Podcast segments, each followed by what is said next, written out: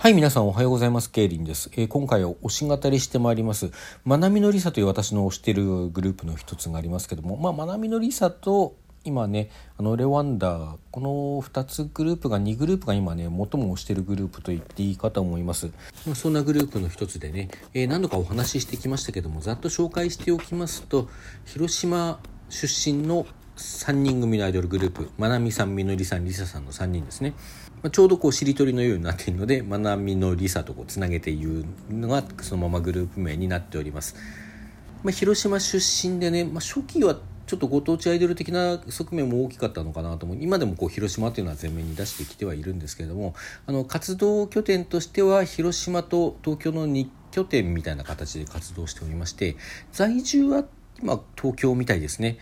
まあ、それでねコロナ禍でなかなかこう地元広島に帰ることができなくて地元でライブを行うことができなかったりしてなかなかこう辛い思いを強いられてきていたんですけれども、まあ、ちょうど1年くらい前から少しずつね活動いろ諸活動を再開しましてまた最近はちょっと慎重になっていた場面もありましたけれども。まあ、徐々に徐々にねその都度できることをという形であの活動しているグループです。結構ねあのメジャーシーンにもちょろちょろ顔を出しているグループプなんですよね。意識してなくても実は見たことがあったという方もいらっしゃるんじゃないかと思います。でまあ CD 等も出しておりますけれども、まあ、ライブが活動の中心と言っていいでしょうかね。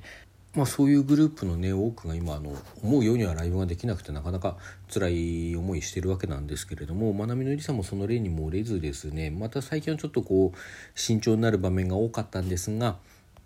今月入ってねしばらく休んでいたあの無料的ライブなんかも行っておりましてまたこれからねちょっと徐々にあの活動増えていくかなと期待しているところであります。でそんなまなみのりさんはまずですねこちらのだいぶ前の話なんですけどもちょっと話そびれちゃってたんですけども9月20日にタスコブファンというやっぱり3人組のアイドルグループとあのツーマンライブを行いまして主催はタスコブファンの方だったんですけれどもまあ、ちょっとねまた感染が増えてるねみたいな話があった時期にこう企画されたのであ配信限定のライブで行われました。私残念ながらリアルタイムでは見ることができなかったんですが1週間ほどアーカイブがねあの公開されていましたのでその間に3回ぐらいは視聴したと思います。でもう結構日にちが経っちゃったので細かいところは随分忘れちゃったんですけれどもタスク・オブ・ファンとのそのレパートリー交換みたいなねあの、まあ、お互いの曲を1曲ずつカバーするっていうところもあったりしてあのなかなか楽しいライブでした。タスク・オブ・ファンもね非常にかっこいいグループなんですよ。前前にもあの昨年もあの何グループかがね出演するようなライブイベントまあオンラインでしたけどもオンラインで見たことがあって、うん、あのいいグループだなと思っていたんですけれども、まあ、そして実力派であると思うんですよタスコブファンも。ただね見て思ったのはあのその実力派でもあるタスコブファンに比してもねまなみのりさうまいすごいうまいって思った。あのや別にあの比べてタスクをね貶めようという意図はないんですよ。全くないんですけれどもそれはあのアフタートークでねあのちょっとタスクオブファンの方々も話していらしたんですけどもそのタスクオブファンの曲をカバーした際にですねあの音源に入ってるねなんていうかコーラスというかあのそういう前奏でのこうコーラス的な部分っていうのをあのタスコブファン自身はねその後ライブであの披露してるんですけども歌ってないんですよライブでは。ところがそこをあのちゃんとまあ、まなみゆりさんのことですから3世でハモりつつねちゃんとそこまでこうライブで歌ってくるとかね、まあ、ああいうところやっぱりすごいと思いますよね。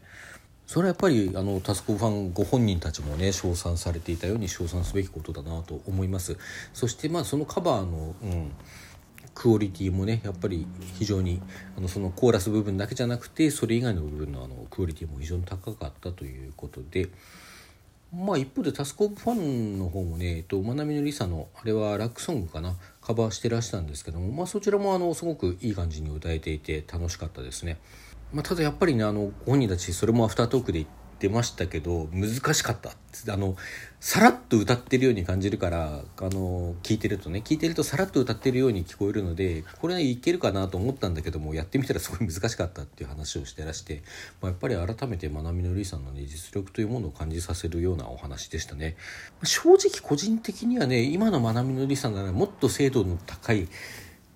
演奏ができるだろうっていう部分もなくはなかったです。まあ、なくはなかったけれどもそれでもやっぱうまいなっていうところでしょうかね。はい、そしてその後ですね、先ほど言った10月6日に行われた無料定期ライブ、日にちまで行ってなかったかな、あの、今月に入って無料定期ライブ久しぶりに行われたんですけれども、そちらが10月6日だったんですね。私平日の夜なんでこれも行けなかったんですが、こちらなんとね、あの現場に行けば無料なだけじゃなくて、YouTube でのあの生配信もしてですね、まあ、リアルタイムでも見れたし今でもこれ見ることができますなんと。あのちょっとびっくりっていうね全く無料で見ることができます。もう大盤振る舞いですね。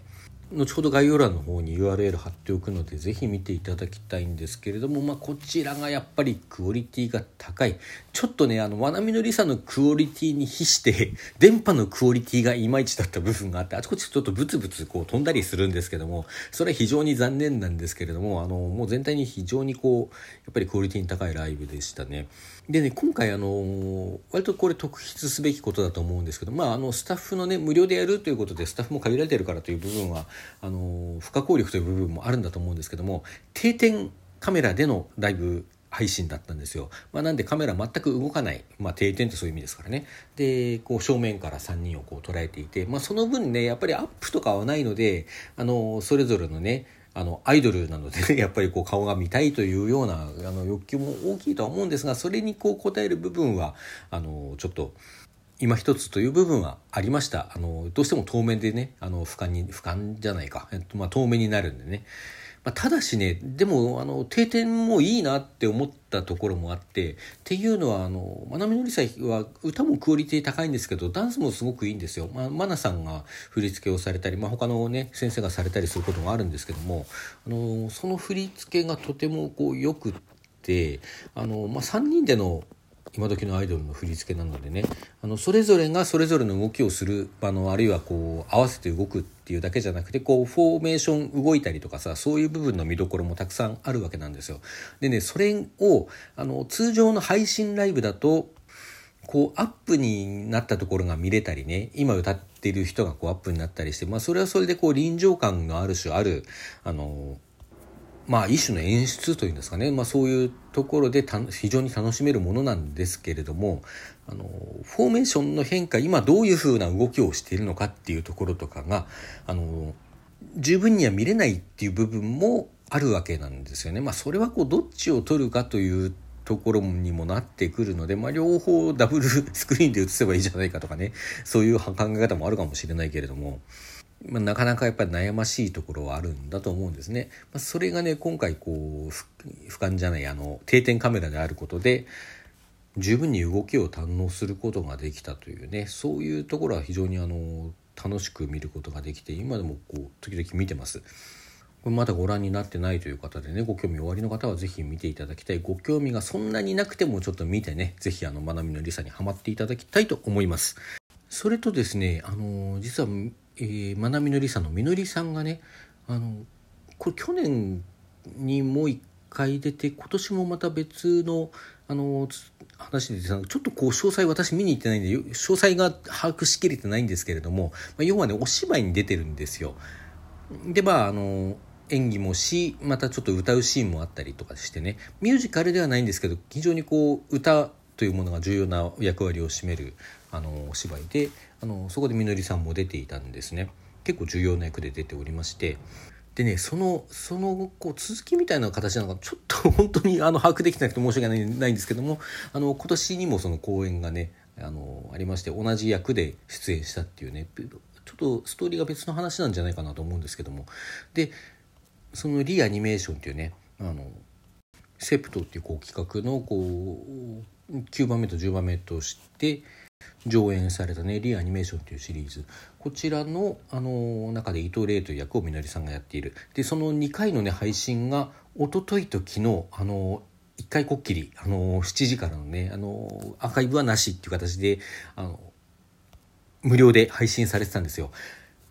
一昨年一昨年じゃない 一昨日ねあの見そびれたというかちょっと見れなくてですね残念なことに。でちょっと残念だったんですけども昨日はちょっと途中からにはなっちゃったんですけど見まして非常に面白かったですね。あのこちらソフト化は確かされていたと思うのでこちらもちょっと後で調べてもしソフトを変えるようだったらリンク貼っておきますけどもまあ、若者バンドをやってるようなねあと歌手を目指しているような若者たちのあの挫折と栄光みたいな話ですかね。非常に面白いお芝居でしたみのりさんもとてもあの美声をね相変わらず 聞かせてくださっておりましてあの演技もねなんかえこれみのりさんの普段喋ってる声とちょっと違わないみたいな声であの深刻な場面とかを演じていて大変見応えがありましたね。あのこちらのねあのお芝居の中で演奏された楽曲によるライブがね今週末日曜日にあるそうです私ちょっとけないですけども確か1回ソールドアウトしたけど若干数キャンセルによって残席が出ているというふうに聞いておりますんでねもしご興味がある方はこちらもぜひ行ってみてください。あのみのりさん以外のねそのバンド曲なんかも非常にこう良かったです。